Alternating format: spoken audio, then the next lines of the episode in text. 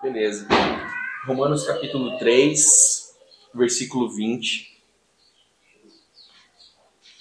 Fala assim: Portanto, ninguém será declarado justo diante dele baseando-se na obediência à lei ou às obras, né? Pois é mediante a lei que nos tornamos plenamente conscientes do pecado, ou seja, de que somos pecadores. Mas agora se manifestou uma justiça que provém de Deus, independente da lei, da qual testemunham a lei e os profetas. Justiça de Deus mediante a fé em Jesus Cristo, para todos os que creem. Não há distinção, pois todos pecaram e estão destituídos da glória de Deus, ou seja, separados da presença de Deus, sendo justificados gratuitamente por sua graça, por meio da redenção que há em Cristo Jesus. Deus o ofereceu, ou seja, ofereceu Jesus como sacrifício para propiciação, mediante a fé, pelo seu sangue derramado, derram, demonstrando a justiça em sua tolerância, ou seja, antes de Jesus, antes da morte de Jesus, havia deixado impunes os pecados anteriormente cometidos, mas no presente demonstrou a sua justiça, a fim de ser justo e justificador daquele que tem fé em Jesus. Até aí. É, Romanos capítulo 1, 2 e 3, o apóstolo Paulo ele vai falar sobre a condição do ser humano. Ele vai falar dos romanos, da Grécia, onde ele vai falar que é o berço do conhecimento, e ele vai confrontar isso. Ele vai responsabilizar os romanos e os gregos por esse conhecimento que nós aprendemos na história, no colégio, que é o berço de toda a sabedoria, né? E ele vai dizer: vocês contemplaram as coisas do universo, só que ao invés de vocês darem glória a Deus, o Criador de, to de todas essas coisas, vocês adoravam a imagens. O quê? A, os que a gente conhece aí da mitologia grega, Zeus, a é, Afrodite, blá blá blá, o Deus, para cada coisa tinha um Deus. E até mesmo os quadrúpedes, né? Que a gente estudou na história. E Paulo vai confrontar isso vocês tiveram a clareza de observar a natureza e a criação de todas as coisas. E ao invés de vocês darem glória a Deus, vocês inventaram deuses para todas essas coisas. Então, ele está falando do, dos romanos da Grécia. Ou seja, o conhecimento de vocês trouxe, está trazendo condenação para vocês. Vocês acham que sabem tudo, só que vocês não sabem quem, rea, quem realmente é o soberano sobre todas as coisas. Vocês não conhecem Jesus. Estava confrontando os romanos. Essa carta é para eles. Mas ele também vai dizer que os judeus, porque eles se achavam melhores, porque eles tinham a lei, eles também eram tão pecadores quanto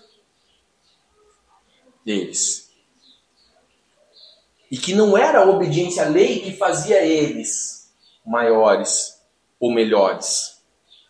Embora Jesus tenha vindo, embora eles fossem um povo escolhido de Deus e Jesus tivesse vindo deles. Mas não tornava os judeus, a obediência à lei não tornava os judeus melhores. Pelo contrário, tornavam eles iguais. Apenas era a raça por onde Jesus veio.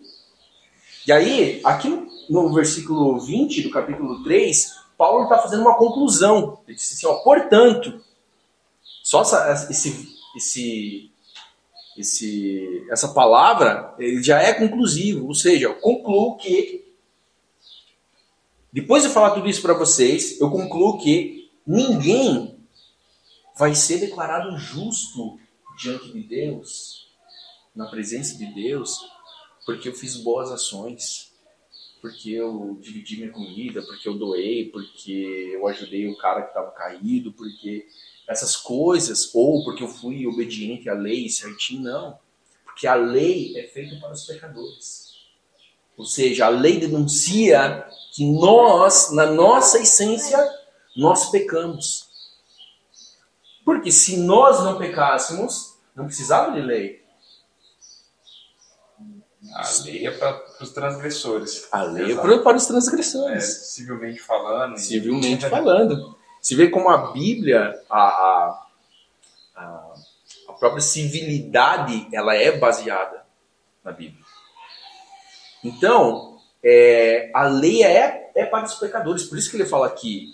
Porque a lei é por meio da lei que nos tornamos conscientes do pecado. Porque se ela fala que eu não posso matar, quer dizer que eu, que eu por mim mesmo, eu posso cometer esse ato.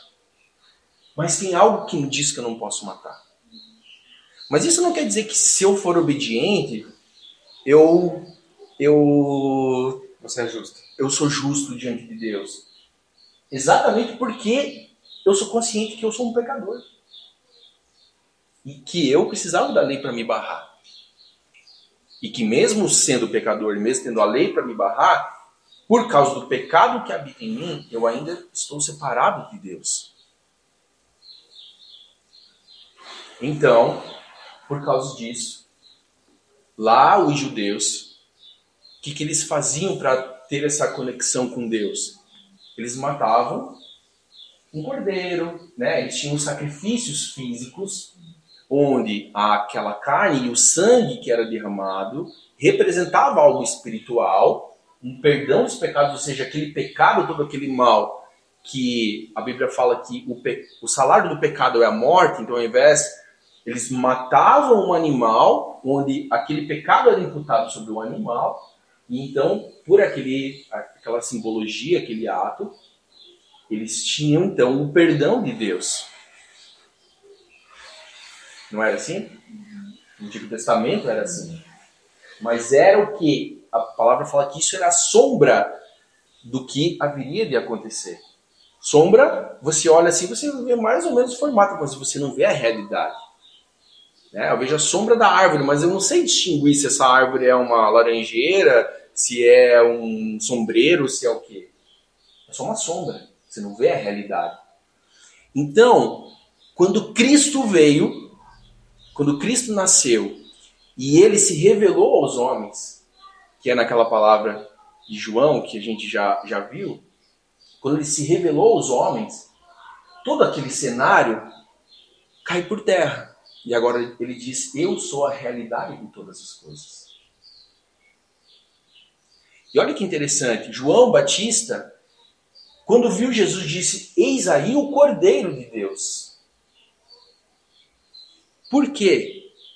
Porque agora o sacrifício, a morte de Cristo, que é o que nós vamos ver ao longo dessa semana pela Páscoa, a morte de Jesus o sangue dele derramado vai, nos, vai trazer o perdão que antes era obtido por animais. Só que ele é o cordeiro. E por que, que ele é o cordeiro de Deus? Porque tudo que Deus faz é perfeito. E tudo que Deus faz é eterno. Porque ele é perfeito, porque Deus é perfeito, porque Deus é eterno. Então, uma vez que o cordeiro de Deus morreu, é suficiente. Porque aquele cordeiro é eterno. Não era um cordeiro, um animal que, é, que naquela época os judeus matavam e aí voltavam a pecar tudo de novo.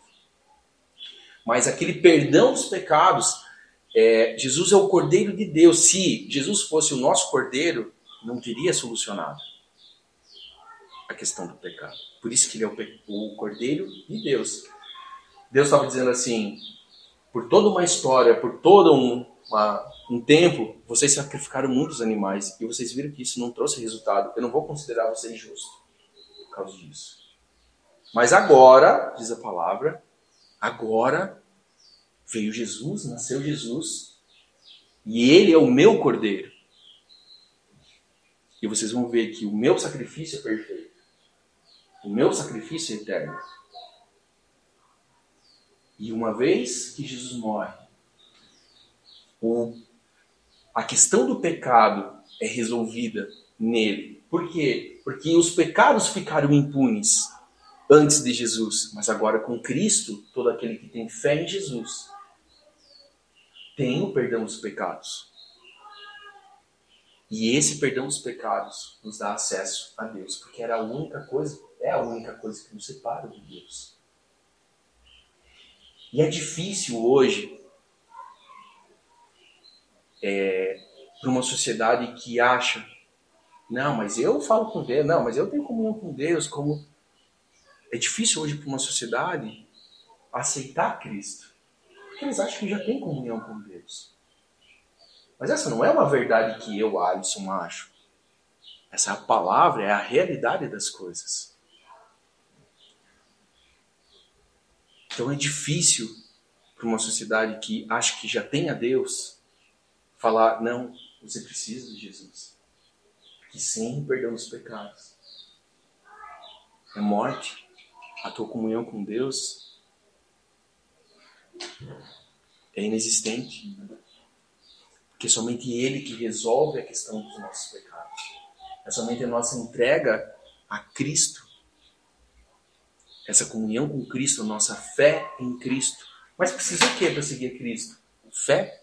Mais nada. É o que ele está falando agora.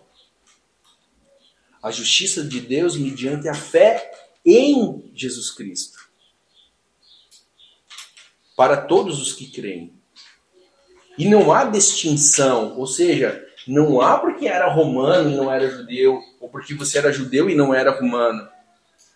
Todos são pecadores estão separados de Deus. É a nossa condição como ser humano. Ninguém fez isso. Nós herdamos, isso é uma herança. Né? Herdar, por exemplo, né, o, o Júlio tinha o, o carro do vô. Beleza, o Júlio comprou, mas vamos Vamos supor que fosse uma herança. Uma herança, você não trabalhou para isso, você herdou. Nós, quando nós nascemos, nós herdamos a condição humana pecadora. Nós não trabalhamos, não fomos nós que pecamos lá em Adão. É uma herança, nós herdamos isso. Agora, nós temos o caminho que é Cristo para resolver essa questão do pecado com Jesus, com Deus, que é Cristo. E uma vez que nós cremos em Cristo, nos arrependemos e temos comunhão com Ele, Ele vem, Ele governa as nossas vidas. Uma vez que nós temos fé em Jesus Cristo, uma fé viva e salvadora, essa fé tem como herança a vida eterna. Não porque nós tenhamos feito alguma coisa para merecer. merecer a hora que a gente morrer, estar toda a eternidade com Deus. Não, é porque também é uma herança. Assim como o pecado, quando nós nascemos, é uma herança, que nós não trabalhamos para isso, a vida eterna é uma herança de crer em Cristo Jesus. Então nós somos salvos do quê? Por que, que eu tenho que ser salvo? Você tem que ser salvo da tua condição pecadora, da tua condição que se separa com Deus. Olha que interessante. Vamos prestar atenção nisso. Jesus ele fala assim: Eu sou o caminho, a verdade e a vida. Já ouviu essa, né, gente? Por que, que ele fala que é a vida? A gente não está vivo?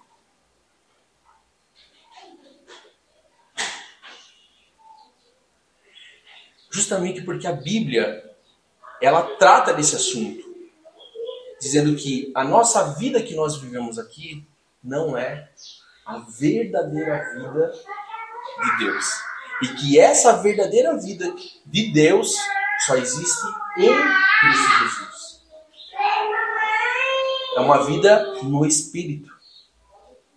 Enquanto nós não cremos em Cristo não somos ligados a Ele pelo Espírito Santo, a nossa vida é uma vida morta diante de Deus. É não é interessante? Porque lá no Éden, Deus disse: Adão e Eva, se vocês comerem dessa árvore do conhecimento do bem e do mal, certamente morrereis. Não é que eles morreram, caíram duro e morreram.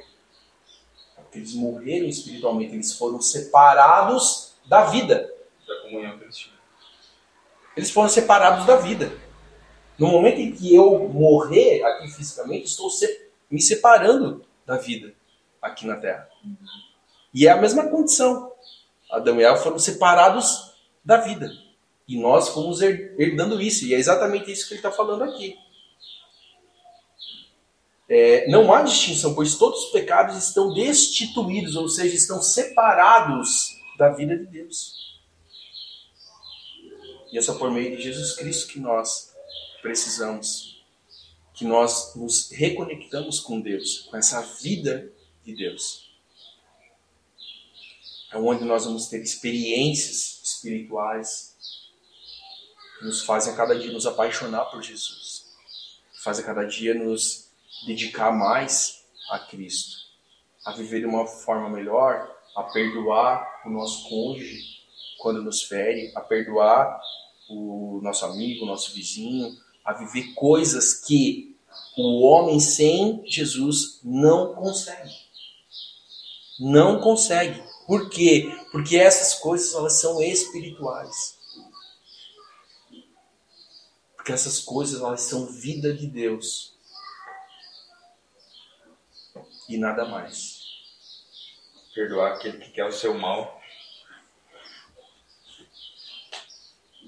Humanamente é ilógico.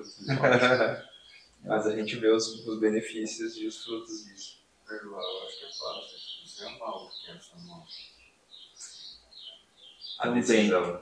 Amor é uma decisão, né? De você querer o outro bem, né? Como você vai querer ou decidir querer o outro bem se ele quer o seu mal? Eu sempre penso na educação do meu filho, né?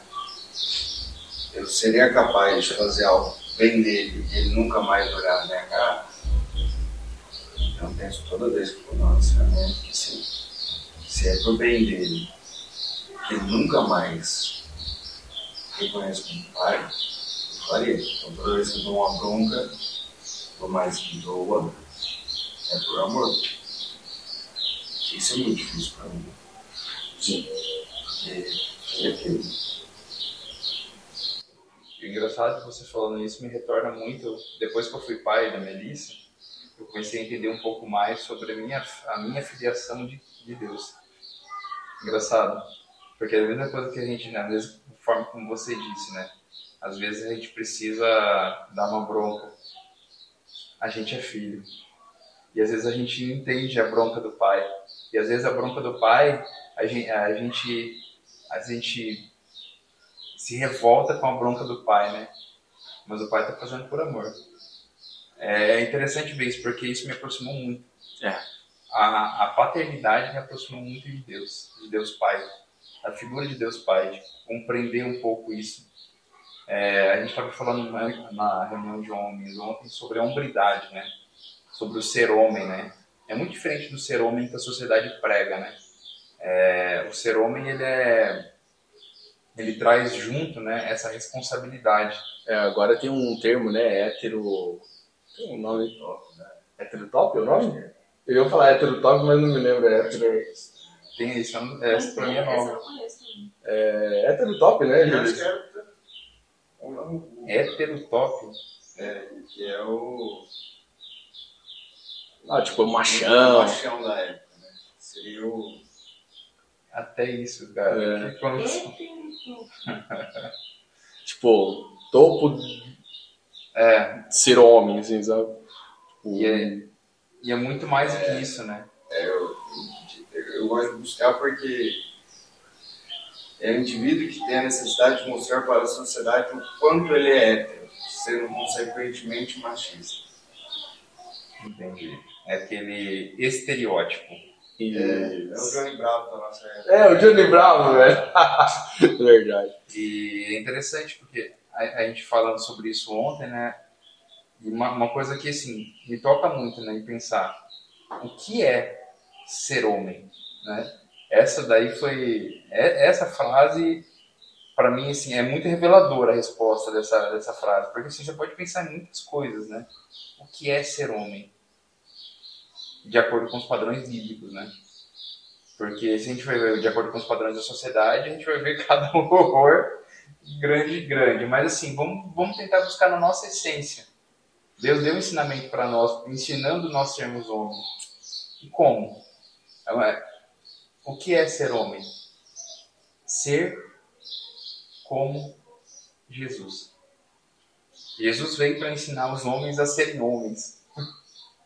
É, é, é bom parar para pensar nisso às vezes, porque acho que assim, quando você quer confrontar algo, ou, ou colocar assim, você coloca uma régua para fazer um comparativo, né? Assim, você quer assim, ah, eu quero ser um homem, é Cristo. Coloca do lado Cristo. É, esse tem que ser o padrão. Então, ele veio nos ensinar a ser isso, né? Então, na época tinha, tinha os Johnny Bravo da época, o que, que eles faziam com as mulheres, né? Eles subjugavam as mulheres, né? E Cristo veio mostrar o contrário. Mostrar essa questão da, da mulher, da submissão da mulher, ao mesmo preço do homem se sujeitar, é, sujeitar não, mas dar a vida pela mulher. Então ele, ele veio trazer esse respeito que a mulher não tinha. Ele veio trazer o respeito que a criança não tinha. Então Cristo para a época foi um escândalo. É. Não, não, tem outra palavra. Ah, Cristo foi um escândalo para ele. ele até, hoje. até hoje. Quando ele. É, quando teve aquela mulher pega em adultério e que todo mundo ia condenar ela. Tu, tu sabe dessa, dessa passagem? É, eu lembro. Que ela foi pegando adultério e, e aí todo mundo ia apedrejar, porque era a lei da época, né? E aí Cristo disse: quem, quem não tem pecado, atire a primeira pedra. O. E ele salvou essa, essa Maria Madalena? Eu acho que Maria Madalena. Ele salvou ela da morte. Da morte. Né? E, e em outros aspectos, é até bom você ter tocado nisso, porque é justamente o que eu estava falando. A mulher, na palavra, ela representa a igreja. E a igreja somos nós, que cremos em Cristo. E essa é a nossa condição. Nós somos pecadores. E, os, e o resultado do pecado é a morte. A nossa condição é sermos apedrejados. Não pode ser eu sou homem, se sou mulher. Ela só está representando a nossa condição. E é exatamente isso que Satanás, diante de Deus, fala. Não, o Alisson pecou. O Alisson pecou. Vamos apedrejar. E se nós estamos em Cristo, nós podemos desfrutar dessa proteção que só Cristo dá. Exatamente como Maria Madalena, ela foi salva da morte por Cristo. Por Cristo. Veja o poder de Cristo naquela, naquele momento. Porque os homens poderiam também falar, ah, quem é você que fala isso? A gente vai seguir a lei. A lei é a religião. A psicologia dele, né? É um livro muito bom que estuda a psicologia de Cristo. Esquecendo que Cristo é Cristo. Vamos analisar ele como homem. A psicologia é imensa dele falar, então tá. Tire a primeira pedra quem não tem pecado. Ele não bateu, não protegeu. A psicologia, em toda a vida de Cristo, Cristo a inteligência emocional e psicológica dele é estudada e e é magnífica. Falando cientificamente, ele era, como homem, um grande, um, uma sabedoria imensa. Tem uma aplicação bíblica para isso, né? Por exemplo, eu ia falar exatamente, exatamente isso que você falou, porque naquele momento ele deu um comando, uma voz uma palavra. Uma palavra.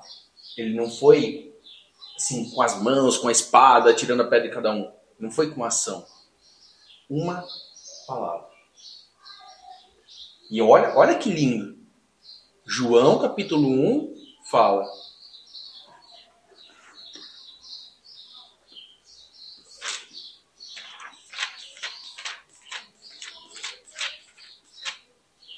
No princípio era aquele que é a palavra. Ele estava com Deus e era Deus. Ele estava com Deus no princípio. Todas as coisas foram feitas por intermédio dele. E como que as coisas foram feitas? Como que se criaram as coisas? E Deus disse. Palavra. Gênesis, né? Gênesis. Haja e ouve. Haja e ouve. Haja e ouve.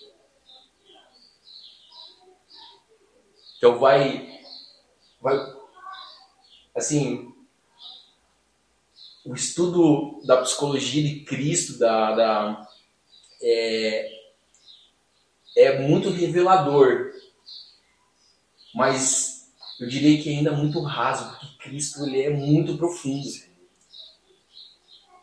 É, é, tem coisas espirituais aí. Assim como quando ele falou com Satanás, ele não saiu, ô Satanás, vem aqui que eu vou pegar você, um mata-leão aqui, você sai fora. Tal, palavra. Ou quando aquele centurião que disse, Senhor, eu sei o que é da ordem. Eu creio que se você falar, o meu filho será curado. E o filho daquele homem será curado. E aí, É, o filho serve. e aí que a gente resgata. Por que a palavra? Porque a palavra, ela carrega a autoridade. Exatamente. Na palavra está toda a autoridade de Deus. Exatamente. Nunca esquecer o poder da palavra. Tudo que a gente fala é verdade. Vida. Isso. Acontece. A palavra ela serve tanto para Abençoar como para amaldiçoar. exatamente